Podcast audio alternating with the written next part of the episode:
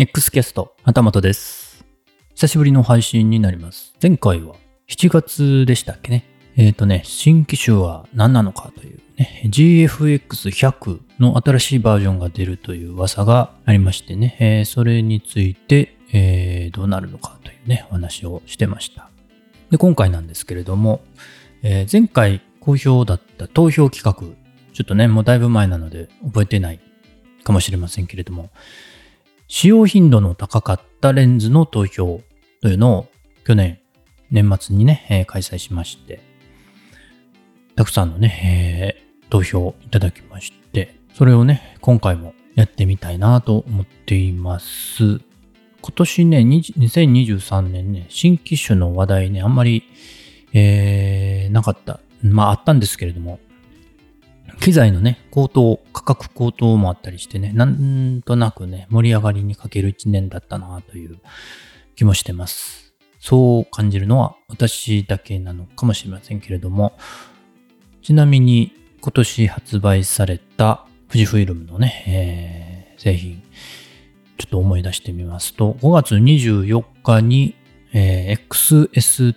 XS20、XS20 ですね。これの新発売がありましたね。あともう、あとレンズですね。XF8mm、F3.5RWR。えー超広角レンズですね。えー単焦点の超広角レンズが出てます。もう一つは、これはアプリですね。えー富士フィルム X アップ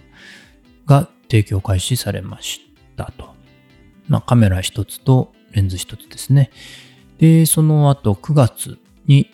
また発表がありまして、その時に GFX100 の2ですね、マーク2が出まして、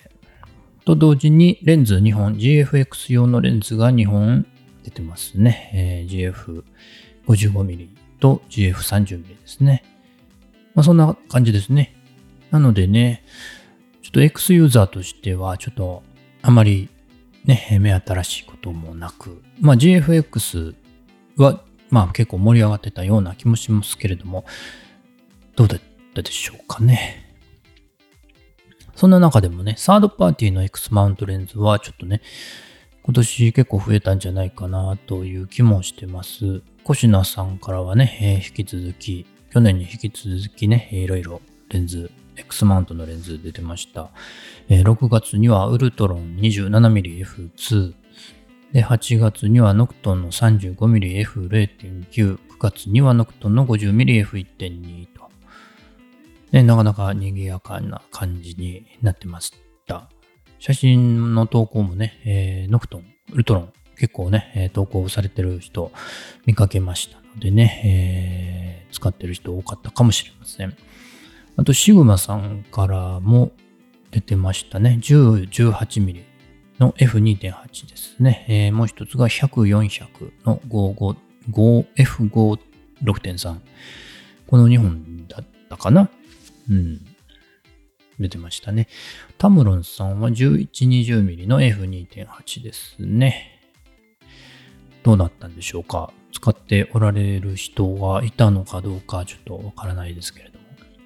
と TTR 値さんも結構出してましたね。えー今年はオートフォーカスまで出してましたね。最近ですかね。TTR 値さんの AF35mmF1.8 というね。ついにね、えー TTR 値さんも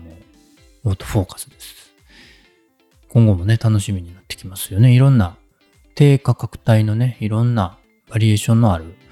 レンズを出してくれそうなのでね、楽しみですね。ということでね、えー去年と今年でね、使用レンズ違いがあるのか、それともやっぱり変化がなかったのかというね、他の富士フイルムユーザーさんが使ってるレンズね、気になりませんかね。一応ね、2022年、前回の投票結果をお伝えしておきますと、4位が3つありまして、XF90mm の F2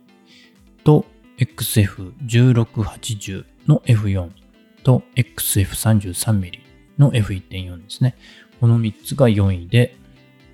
3位が XF1855mm F2.8 から4の、これはあキットレンズだったレンズですね。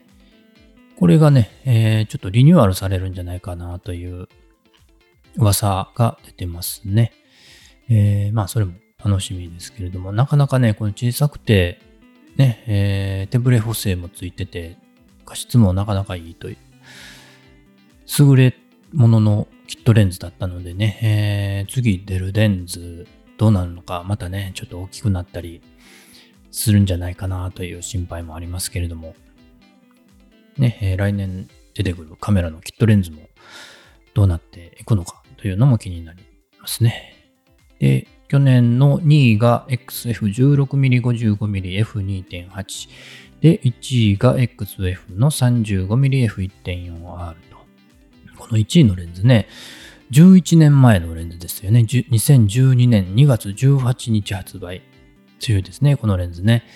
未だによく使われているという、ね、新しいね、えー、これのね、バージョン2というか、えー、XF33mm の F1.4 出ましたけれども、やっぱりこのね、えー、カメレンズと言われた XF35mm F1.4R 人気は続いてるみたいでしたね、去年はね。ちなみに私もね、えー、去年は一番使ったレンズがこれでしたね。XF35mm F1.4。ただね、今年はね、このレンズね、ほとんど使ってなくて、さっき調べてみたんですけどね、えー、今年使ってたレンズの1位、2位には入ってませんでした。ね、皆さんどうなんでしょうかね。ちょっとね、変化あるかもしれないなと思いますので、えーと、投票フォームね、Google フォームで、えー、投票していただけると嬉しいです。前回はね、一つだけ選んでいただいたんですけれども、まあね、やってみて、意外にね、飛び抜けて使ってるレンズってなかったりするんじゃないかなと思って、ね、えー、差が少ないとね、ちょっと選びにくいかなと思ったので、今回はね、えー、1番、2番、2つまで、えー、記入可能にしています。あとね、これはあの別にあの必須ではないんですけれども、任意で回答いただけるといいんですけれども、使用頻度の高かったフィルムシミュレーション、フィルムシミュレーション、相変わらず言いにくいんですけれども、ねえー、フィルムシミュレーションの質問項目も入れてみましたので、えー、今回ね、あの新しい、ね、えー、今年出たフジフィルム X アップですか？これでね、えー、使ってたカメラとかレンズとかね、フィルムシミュレーションもね、えー、確認するのが簡単になりましたのでね、ちょっとね、えー、調べてみてもいいんじゃないかなと。使ってますかね、X アップね？私もさっき久しぶりにアプリ開けて、えー、ちょっと連携させてみて、ね、えー、調べてみたんですけれども、まあ一度ね、えー、どうだったかなというね、ちょっと振り返りをもう兼ねてね、えー、チェックしてみて、投票いただけると嬉しいなと思います。投票フォームはね、概要欄にリンクを貼っておきます。あともう一つね、ちょっと最近の話題なんですけれども、来年ね、1月20日、1月20日といえばね、えー、何かピンときますかね。あの、富士フイルム生誕祭、ね、えー、開催、開催というんですかね、インターネット上とかね、えー、フォトウォークとかね、えー、されてるイベントみたいなものがね、あるんですけれどもね、それがね、えー、来年2024年1月20日、ね、富士フイルムの創立90周年になるんですね。えー、富士フイルムグループが創業したのが1934年なので、90年、90周年になりますね。それを記念して、えー、特別企画写真展、私たちの富士フイルムというね、えー、写真展が開催されます。これがですね、展示期間は、えー、来年2024年の1月19日から24日までの間で、場所がワンダーフォトショップ表参道店、えー、渋谷ですかね、えー、渋谷にある表参道のワンダーフォトショップで、えー、展示会、私たちのフィフィルムというのが開催されます。えー、でね、先だって11月に募集がね、えー、ありまして、一応ね、審査がありまして、選考された、審査で通過された作品だけが並ぶということなんですけれども、え、ー、と、一応11月末にね、え、応募しまして、昨日ですかね、12月13日に、えー先行通過者に連絡がありまして、私も一応、あの応募してまして、審査で選んでいただけましたので、えー展示されることになりました。えっ、と、もう一回言いますと、展示期間が2024年1月19日から1月24日まで。場所がワンダーフォトショップ表参道店ですね。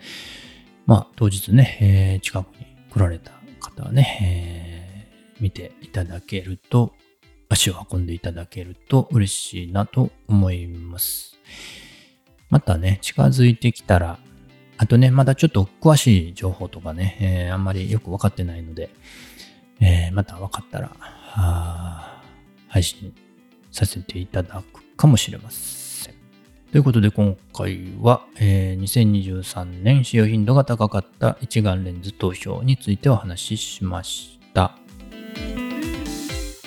番組へのお便りメッセージもお待ちしています。X キャスト、旗本でした。